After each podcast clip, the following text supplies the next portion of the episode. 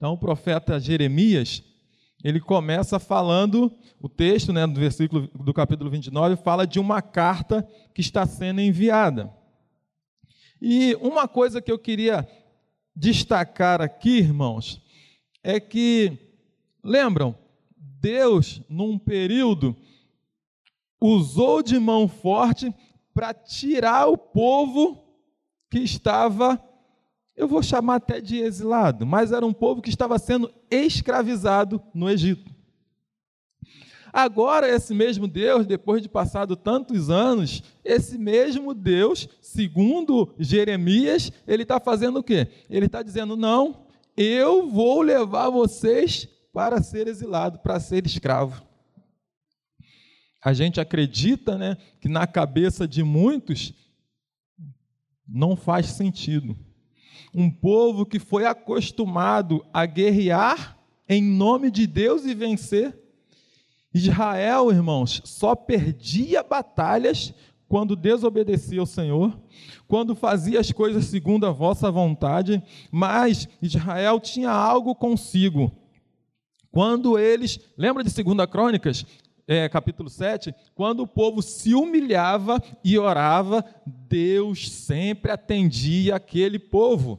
Então, era fácil, como até nos dias de hoje, era muito fácil chegar para a população ou chegar para a igreja e falar: olha, venha que você não vai ficar desempregado, por exemplo. Venha que a sua vida vai ser mudada muitas vezes eles embutem esse mudado como mudada na área financeira. Você que sofria não vai sofrer mais. Você que era escravizado não vai ser escravizado mais. Eles não estão falando a mentira. Porém, Deus, quando nos chama para próximo dele, ele quer mudar muitas coisas a partir de nós.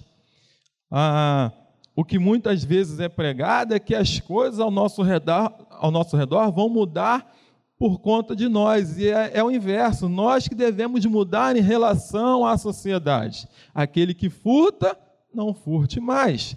Aquele que agia desesperadamente, agora não age mais. Aquele que, que era aquele que era impetuoso, agora pensa mais um pouquinho. Aquele que era falador, agora refreia sua língua nós temos que ser mudados para poder, de certa forma, mudar ou atingir aqueles que estão próximos de nós.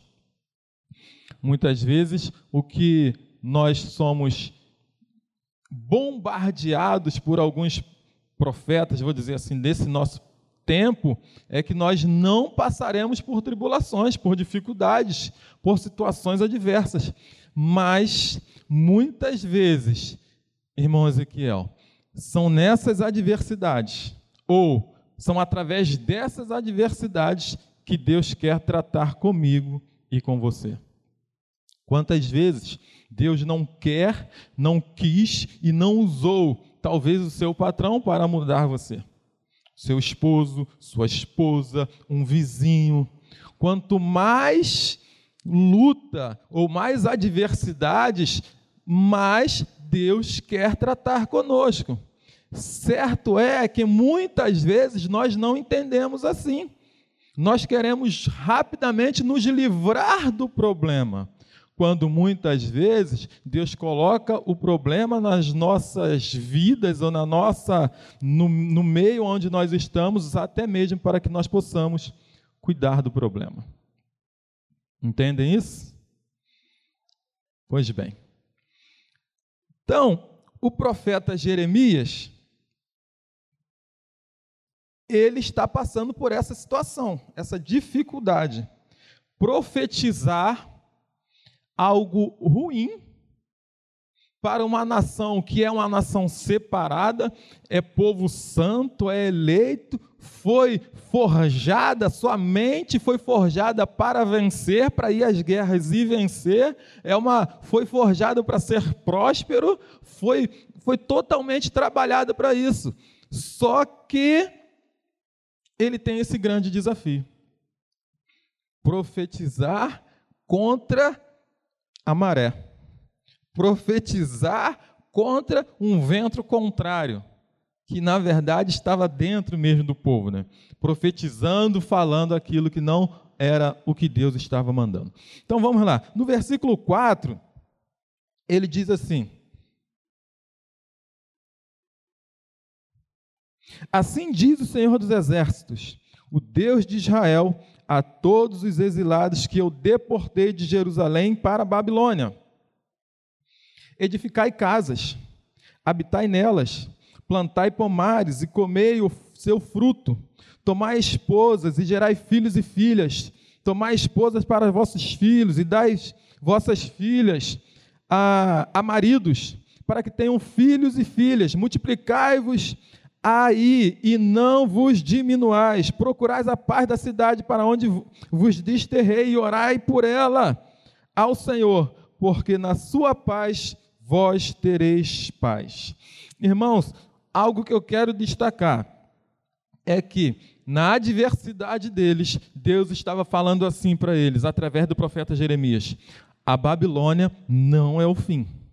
A Babilônia não é o fim. A Babilônia, muito pelo contrário, vai ser o começo. Muitos que ainda não casaram vão casar. Muitos que ainda não geraram filhos vão gerar filhos, porque vocês não estão indo aí para a morte. Muito pelo contrário, eu quero gerar vida, eu quero gerar para vocês umas expectativas, futuro, mas vocês precisam entender isso trabalhem, vivam como se Jesus, agora eu estou falando de Jesus, né, estivesse voltando hoje. Vivam aquilo que Deus tem falado, falado com vocês nesta terra. Por mais que vocês serão aqui não estarão na sua terra natal, mas vocês não perderam, porque Deus ele não perde batalha nenhuma. Se você está passando por esse processo, por essa situação, saiba que Deus está no controle. É Deus quem está falando comigo, está falando contigo. Quando ele fala no texto, ele fala comigo e contigo também. Nos dias que vivemos hoje, as situações, as adversidades, é, desemprego, foi orado aqui hoje por desemprego, a situação na área financeira, a situação na saúde, tem ou não tem vacina. Muitas pessoas, é fato, estão perecendo, mas nós vamos entender um pouquinho isso mais à frente, baseado no texto.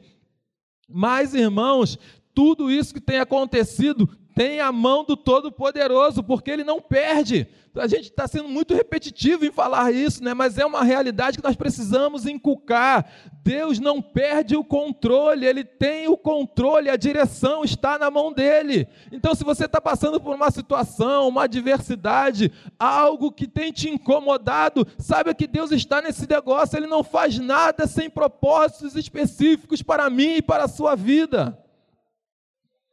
O exílio, a Babilônia não foi o fim, muito pelo contrário, foi o começo. Agora, irmão André, mas como algumas pessoas morreram? Como para alguns foi o fim?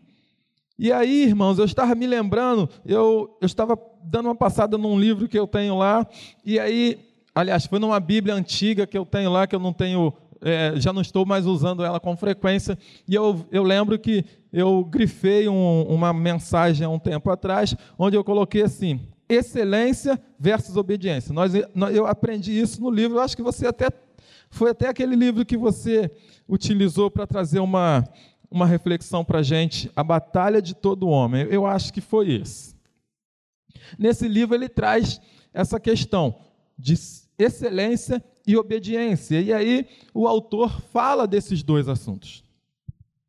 Muitas vezes, irmãos, nós fazemos de tudo para sermos maridos excelentes, esposas excelentes, filhos excelentes, servos excelentes, seminarista excelente, mas quando na verdade Deus não quer exatamente uma excelência, mas Ele quer, Ele requer de mim, de você, obediência. Ser obediente é o trunfo, e eu já até comentei isso aqui também em pregações passadas, quando nós falávamos a respeito de a, a principal arma do crente. Pode ser oração, muitos entendem isso. Pode ser a leitura da palavra, muitos entendem isso. Pode ser jejum, muitos entendem isso. Mas eu entendo que a obediência é a principal arma do crente, porque ser obediente é algo que não falha, é infalível, irmãos. Nós temos garantia de sucesso sempre, na medida que somos obedientes. Porém, muitas vezes a obediência nos nos leva ao cativeiro. Muitas vezes a obediência nos leva, igual é o texto que diz aqui, nos, nos capítulos anteriores eu vou ler um pouquinho com vocês, diz o seguinte: Não luteis, se entreguem, porque aquele que lutar defendendo a sua pátria corre o risco de perecer. A mensagem para aquele que está acostumado a ir para, para a, a frente de batalha, está acostumado a vencer guerras, agora vem um profeta, lógico que ele não era um profeta qualquer, ele era o profeta Jeremias, que muitas outras coisas que ele já havia falado havia se cumprido, mas ele vem com essa palavra para o povo. Não ore para que Deus nos livre dessa situação, porque ele não vai livrar, é projeto, é plano dele, uma vez que nós já falhamos lá atrás uma vez que já tem sido avisado ao longo do tempo, não abri, não abri, não abra mão dos meus caminhos, dos meus preceitos. E aonde foi que ou o que fez com que Israel fosse levado ao exílio? A desobediência. O principal ponto que Israel foi levado para o exílio foi exatamente a desobediência. E agora Deus os leva para esse local, a Babilônia. Ele usa Nabucodonosor. E ele diz até no capítulo 30, 25, se não me falha a memória, capítulo 25, abre lá, ó, capítulo 25, no versículo 9. Olha como Deus ele chama o inimigo de Israel, aquele que iria de certa forma é, mandar matar a todos aqueles que não quisessem se entregar, todos aqueles que quisessem impor as suas armas, que quisessem lutar, aqueles que quisessem fazer oposição a ele. Olha como é que Deus chama esse homem, versículo 9 do capítulo 25: Eis que mandarei buscar todas as tribos. Vou ler ali junto com vocês, né? Eis que mandarei buscar todas as tribos do norte, diz o Senhor e também Nabucodonosor, rei da Babilônia, meu servo.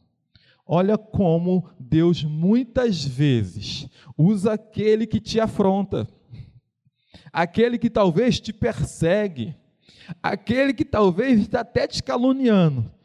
Ele chama, no contexto, ou nesse texto, ele chama Nabucodonosor de meu servo. É essa pessoa que Nabucodonosor, é essa pessoa que Deus vai usar para apertar, né, um pouquinho a, a tarraxa, apertar o parafuso que está solto. E o, bacana é que Deus faz isso tudo por amor, né? Por amor. Eu tinha, eu estava separando uma outra mensagem onde nós iríamos falar um pouquinho sobre isso. Sobre o sim e o não de Deus. Então Deus, ele prepara Nabucodonosor, chama-o de seu servo, de meu servo, para corrigir Israel.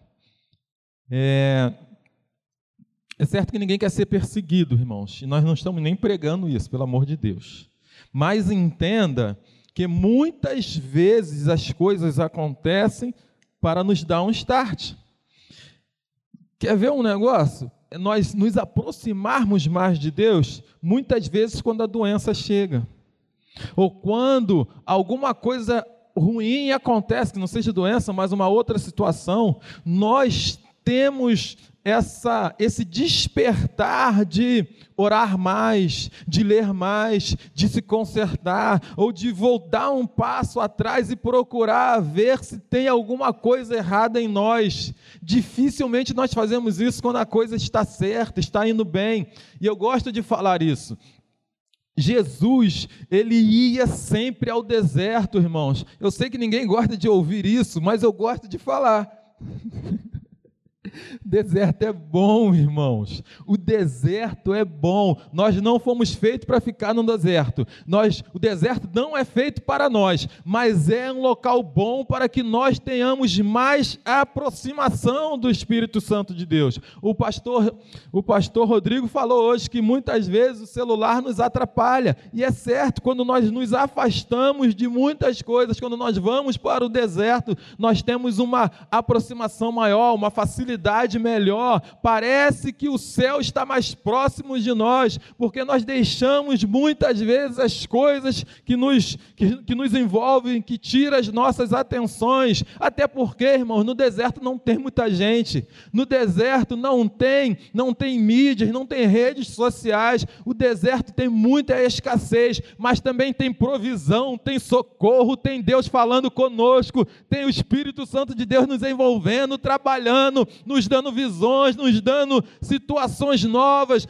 faz com que nós possamos é, é mudar o nosso foco, a nossa adoração, é, ela muda, as coisas ficam transformadas. Por isso Jesus era tão envolvido com o deserto. Eu te convido, passe lá um dia quando tudo estiver bem. E para lá quando tudo está mal. Todo mundo faz, não é isso, seminarista Renato? Via de regra, todo mundo faz. Quem nunca chegou aqui e falou, irmãos, eu estou passando um deserto. Vai para lá quando tudo está bem, irmãos. Vai para lá quando você está com. A saúde está em perfeito lugar, o dinheiro está no bolso. Mas, André, eu vou fazer o que lá no deserto? Você vai orar, você vai adorar o Senhor, você vai cantar louvores, você vai ver como é diferente ir para o deserto por livre e espontânea vontade, não por pressão, não porque a situação está pegando. Não, irmãos. Parece até uma certa barganha, né? Eu vou, eu vou porque eu estou precisando, eu estou no desespero, eu estou no socorro, eu preciso, eu preciso. Irmãos, vá para o deserto, faça essa experiência uma vez, faz talvez uma segunda vez. O que, que eu chamo de ir para o deserto? Deixa eu também explicar, né? Senão vai, vai, vão começar a comprar viagem e vão pagar passagem para ir lá para o deserto do Saara. Não é nesse sentido. O que é que normalmente nós fazemos quando entendemos que estamos no deserto? Buscamos mais a presença do Senhor. É isso que eu estou querendo dizer, ok? Vamos deixar esse assunto claro aqui, né? Babilônia não é o fim, irmãos. Trazendo para os nossos dias, a pandemia não é o fim. É certo que muitos morreram, mas não é o fim, irmãos é apenas o começo de uma nova etapa que nós iremos enfrentar, ou que iremos é, passar. Vamos passar sim, irmãos.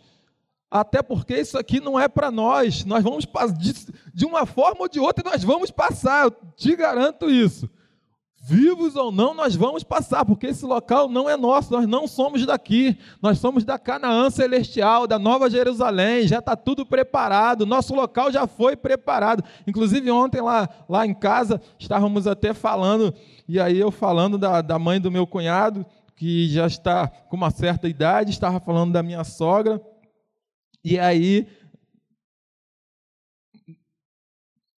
cronologicamente, eu vou usar esse termo, né? A possibilidade delas irem na nossa frente é muito maior. E aí eu estava dizendo isso. Tomara que a casinha delas já esteja preparada, eu sei que está, mas que elas possam desfrutar muito e ficar torcendo para que nós possamos ir logo para lá. É certo que ninguém gosta de falar isso, mas é uma realidade. Que a casa delas esteja preparada, porque elas já combateram o bom combate. A minha sogra cuidou. De... Minha sogra, a sogra do, da minha irmã cuidou de sete, oito filhos, praticamente sozinha, e agora está muito cansada. É fato.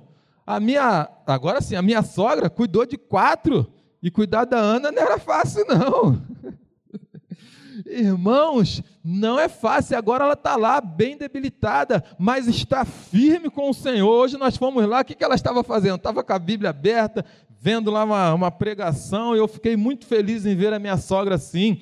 É, passou um, um, uma situação muito difícil, se eu não me engano, uns três anos atrás, né? muito difícil. Esteve lá na nossa casa, a igreja esteve orando conosco, para a honra e glória do Senhor. Ela voltou a, a raciocinar, a pensar, a falar melhor, caminha com muita dificuldade, sente-se fraqueza, mas estava lá, ó, Salmo 91, eu, tava, eu fiquei só assim, eu quero ver onde ela está lendo, fui lá, bisbilhotei, estava lendo Salmo 91, como é bom, irmãos, o som foi embora, hein? ah, voltou, como é bom, irmãos, saber que ela combateu e ainda está combatendo o bom combate, tem orado ainda pelo seu esposo que ainda não se converteu, mas nós cremos que a nossa vitória já chegou, irmãos. Nós não precisamos ver, nós precisamos é crer. Então eu torno a dizer, esse momento que vivemos, essa situação, essa dificuldade, a, a turma mais nova aí, nós nunca passamos uma situação assim. E aprove a Deus que vocês, já na idade da juventude e adolescência, estejam passando. Mas vocês vão passar, vocês vão ter experiências, vocês vão contar para os filhos dos seus filhos: olha, nós passamos por um período de pandemia, eu não entendia muito bem, eu entendia, tínhamos que usar máscara e álcool em gel, mas olha, foi um momento difícil, mas também foi um momento que nós nos aproximamos mais de Deus, eu e a minha família, nós oramos e hoje nós estamos aqui testemunhando para vocês então, sonhem, projetem, casem, mas faça tudo isso debaixo da orientação de Deus, para a glória do nome dEle. Glória a Deus, irmãos. Seminarista Marco Rogério. Aleluia, glória a Deus. Quando ele vier aqui uma próxima vez, ele vai falar assim, vocês vão lembrar. Puxa, bem que o André falou isso. Jeremias, no capítulo 29, nos versículos 10 e 14, ele diz assim: Assim diz o Senhor, logo que se cumprirem para a Babilônia setenta anos, atentarei para vós outros e cumprirei para convosco a minha boa palavra, tornando a trazer-vos para este lugar. Eu é que sei que pensamentos tenho a vosso respeito, diz o Senhor. Pensamentos de paz e não de mal, para vos dar o fim que desejeis. Então me invocareis, passareis a orar a mim e eu os ouvirei. Versículo 13. Buscar-me-eis e me achareis quando me buscardes de todo o vosso coração. Serei achado de vós, diz o Senhor, e farei mudar a vossa sorte. Congregar-vos-eis de todas as nações e de todos os lugares para onde vos lancei, diz o Senhor, e tornarei a trazer-vos ao lugar de onde vos mandei para o exílio. Irmãos, a palavra agora de Jeremias é essa no versículo 11: Eu é que sei os pensamentos que tenho a vosso respeito, diz o Senhor. Eu, algum tempo atrás, eu estava conversando com o irmão daqui da igreja, estava, ele me pediu algum. Normalmente é assim, né, seminarista Renato? Se alguém pede conselho, porque quer ouvir, né? Então, então você já sabe. Se você um dia vier me pedir conselho, é, você quer ouvir, porque você tá, por isso você está me perguntando.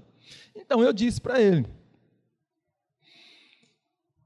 Rapaz, segue as orientações que Deus está te mandando. Em outras palavras, estou pedindo a pessoa ser obediente, né? Seja obediente. Porque Deus sabe os caminhos que Ele tem para você. Então não se preocupa com fazer A, fazer B, fazer aquilo, correr. Não. Cumpre, igual o, o apóstolo Paulo fala para Timóteo: cumpra cabalmente o seu ministério. Porque a, é a vontade de Deus realizar coisas na sua vida e através da sua vida, mas nós temos que cumprir algumas etapas. Então faça o que Deus tem colocado na sua mão para fazer, mas faz com tranquilidade, irmãos, faz com serenidade. Não faça nada querendo ou esperando algo em troca do pastor, até porque ele está de férias, ele não vai te ver, do seminarista. Pode até ser, porque de repente, né, ele com um olhar clínico, eu, ó, se eu tirar o óculos, eu não vou nem te enxergar direito. Mas eu quero te dizer o seguinte: faça, cumpra bem aquilo que Deus tem colocado na sua mão, porque mesmo que o seminarista fale, menos, mesmo que o pastor não veja, você tem um Deus que está te vendo e ele tem propósitos para a sua vida. Ele tem pensamentos muito além dos seus. Nós pedimos, irmãos, e a Bíblia fala que nós pedimos e muitas vezes não recebemos porque pedimos mal. Nós não sabemos é pedir, pedimos muito mal. Alguns vão dizer que nós pedimos pouco, né? É, tem alguns que ainda dizem, você pede pouco, tem que determinar. Enfim, ainda que você determine, Deus só vai te dar se Ele permitir e por muita misericórdia ele não vai te dar, não. Eu já estou pensando na outra mensagem, mas esquece a outra mensagem por hora. Por muita misericórdia, irmãos, ele não vai te dar. Porque às vezes isso vai te levar para um precipício, vai te levar para um buraco, para um beco sem saída. É certo que com Jesus todos os becos de certa forma, tem uma saída. Até o poço que a gente diz que é um poço sem fundo, que não tem saída, a saída está no alto, não é verdade? Só olhar para o alto, é do alto que vem o nosso socorro. Eleva meus olhos para os montes, de onde me virá o socorro? O socorro vem do alto. Então, a, a palavra de Deus para o povo, através de Jeremias, nesse versículo, nesses versículos que nós lemos, é esse: eu, eu é que sei os pensamentos que tenho a vosso respeito, diz o Senhor, pensamentos de paz e não de mal para vos dar o, o fins que eu desejo, é o que o Senhor deseja para a sua vida. Eu gosto muito do salmo do salmista no capítulo 37, e vocês me ouvem muitas vezes falando sobre isso, né? porque muitas vezes, ou, ou quase todas as vezes, nós falamos daquilo que a gente gosta, daquilo que a gente que apraz o nosso coração, né? que é agradar-se de Deus, irmãos. Seja grato com Deus, por Deus e por tudo aquilo que Ele faz. Deus é tão bom, tão misericordioso para nós. A, a, minha, a própria mãe, mãe da minha, da, do, do Alcides, ela estava comentando lá, ela teve uma, um período muito difícil da vida dela com o esposo, e ela, e, e ela hoje estava dizendo, Deus é muito bom, e é muito bom mesmo. Ela é testemunha de Jeová. Mas Deus é muito bom, irmãos. Deus é maravilhoso. E aí, ela falava isso, depois lembrava e falava um pouco das coisas que o marido fez. Mas ela, mesmo assim, não deixou de reconhecer que Deus é bom. As, as, situações adversas acontecem, mas Deus é bom. Ele não vai deixar de ser bom simplesmente porque o sol não, não apareceu, não brilhou hoje. Muito pelo contrário, o sol ele nasce todos os dias. Talvez a minha visão e a sua que esteja embaçada. No versículo 2 ele diz assim: Então me invocareis, passareis a orar a mim e eu vos ouvirei. Está vendo aí o que, que o exílio traz? Traz uma aproximação maior de Deus, traz um, um, uma intimidade maior com Deus, mais oração, e Deus ele está sempre com o ouvido atento para as nossas orações. O Senhor diz, o próprio Jeremias no capítulo 33, ele vai dizer no versículo 3: Clama a mim e responder-te-ei. Nós precisamos exercer mais isso. Nós temos, já temos hoje livre acesso. Nesse período aqui que eles viviam, eles não tinham esse livre acesso direto ao trono da graça. Eles passavam pelo profeta, passavam muitas vezes pelo sacerdote, sacerdote para que ele oferecesse, levasse ali, pedisse a Deus perdão pelos pecados do povo e o profeta que transmitia a mensagem. Por isso que muitas vezes você lê lá, assim diz o Senhor, porque era o Senhor que dizia, o Senhor que falava, mas hoje nós temos livre acesso. Hoje nós podemos orar, irmãos. Hoje nós podemos Independente do local, seja aqui na igreja, ou seja no portão ali fora, ou seja na rua, nós podemos orar, abrir o nosso pulmão, abrir bem o nosso coração, o nosso diafragma e falar que o Senhor Jesus cura, salva, liberta e transforma. Mas para isso houve uma cruz, o Senhor foi a cruz do Calvário e abriu essa porta para que eu e você tivéssemos hoje acesso e tivéssemos essa liberdade de chamar, de clamar, de pedir socorro a Deus por nós. Buscar-me-eis e me achareis quando me buscardes de todo o vosso coração. Aonde estiver o seu coração, Jesus falando lá no livro de Mateus, no capítulo 6, né? ali estará o seu tesouro. Nós entendemos como tesouro as coisas, as riquezas, né? as coisas mais importantes, aquilo que nós temos, aquilo que nós damos muito valor. Aonde você estiver dando mais valor, ou aquilo que você estiver dando mais valor, pode ter certeza, o seu coração está nesse negócio. Buscar-me-eis e me achareis, quando me buscardes de todo o vosso coração. Isso ninguém ensina, irmãos. Olha, busca Deus de todo o vosso coração. Tá bom, legal. Mas como é que faz isso? Lembra daquela historinha? Vai lá no deserto que você vai aprender. Ninguém vai te ensinar. Isso é algo específico entre você e Deus. É algo específico entre o Criador e Deus. É algo específico entre o autor e consumador da nossa fé e as suas criaturas, os seus filhos, aqueles que ele, no, aquele que ele comprou. Por isso ele diz: buscar-me-eis, busca, procura. De que forma? A forma mais básica que nós sempre falamos aqui, somos redundantes também em falar isso. Orando e lendo. Lendo a palavra e orando.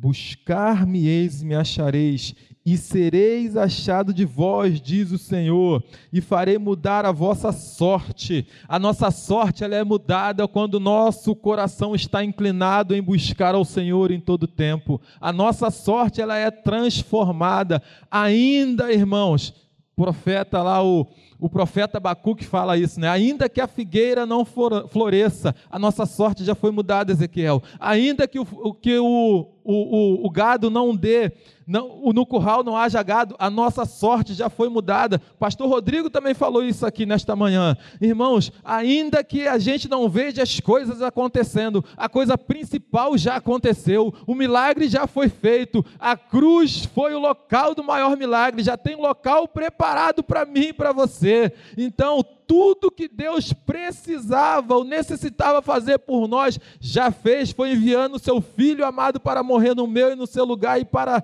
e, e desta forma me dar e lhe dar vida eterna. Tudo que vem depois disso, roupa, sapato, máscara, álcool em gel, celular, é bônus, irmãos. Vida com abundância aqui nessa terra é bônus, porque na, na verdade já falamos isso, nós estamos aqui de passagem. Nós teremos sim um local especial para passar toda a eternidade com Cristo. E lá não haverá choro, não haverá tristeza, não haverá pranto, não haverá dor. Mas para isso nós precisamos ser obedientes à Sua palavra. Portanto, buscar-me-eis e me achareis quando vos buscardes de todo o vosso coração.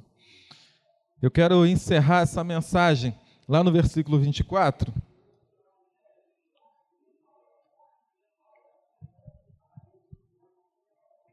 O profeta Jeremias diz assim: é Deus falando através dele. Né? É, diz então a Semaías, o Neelamita, falarás dizendo: Assim diz o Senhor dos Exércitos, Deus de Israel, porquanto enviaste no teu nome cartas ao teu, ao, cartas a todo o povo que está em Jerusalém, como também a Zofonias, filho de Maacéias, o sacerdote e a todos os sacerdotes, dizendo: O Senhor te pôs por sacerdote em lugar do sacerdote Joiada, para que sejais encarregado da casa do, da casa do Senhor sobre todo homem fanático que quer passar por profeta, para o lançares na prisão e no tronco. Agora, pois, por que não repreendeis a Jeremias, o anatotita, que, que vos profetiza? Pois nos enviou mensageiros à Babilônia para nos dizer: há de durar muito tempo o exílio, e edificai casas e habitai nelas, plantai pomares e comei o seu fruto. Zofonias, o sacerdote, leu esta carta aos ouvidos do profeta Jeremias. Então veio a palavra do Senhor a Jeremias, dizendo: Manda dizer a todos os exilados: Assim diz o Senhor acerca de Semaías, o Neelamita, porquanto Semaías vos profetizou, não o havendo eu enviado, e vos fez confiar em mentiras, assim diz o Senhor. Eis que castigarei a Semaías, o Neelamita, e a sua descendência. Ele não terá ninguém que habite entre este povo, e não verá o bem que hei de fazer no meio do povo, diz o Senhor, porque pregou rebeldia contra o Senhor. Irmãos, aqui a figura de Semaías é um profeta que pregou mentiras, e por conta disso, fez, envolveu a muitos na sua mentira. O último versículo que nós lemos diz que ele pregou rebeldia. Eu quero chamar a nossa atenção para os semaítas dos nossos tempos. E eu louvo a Deus, irmãos, pela nossa igreja. Às vezes, nós somos até considerados, né, equilibrados demais. Mas às vezes é um equilíbrio que é necessário.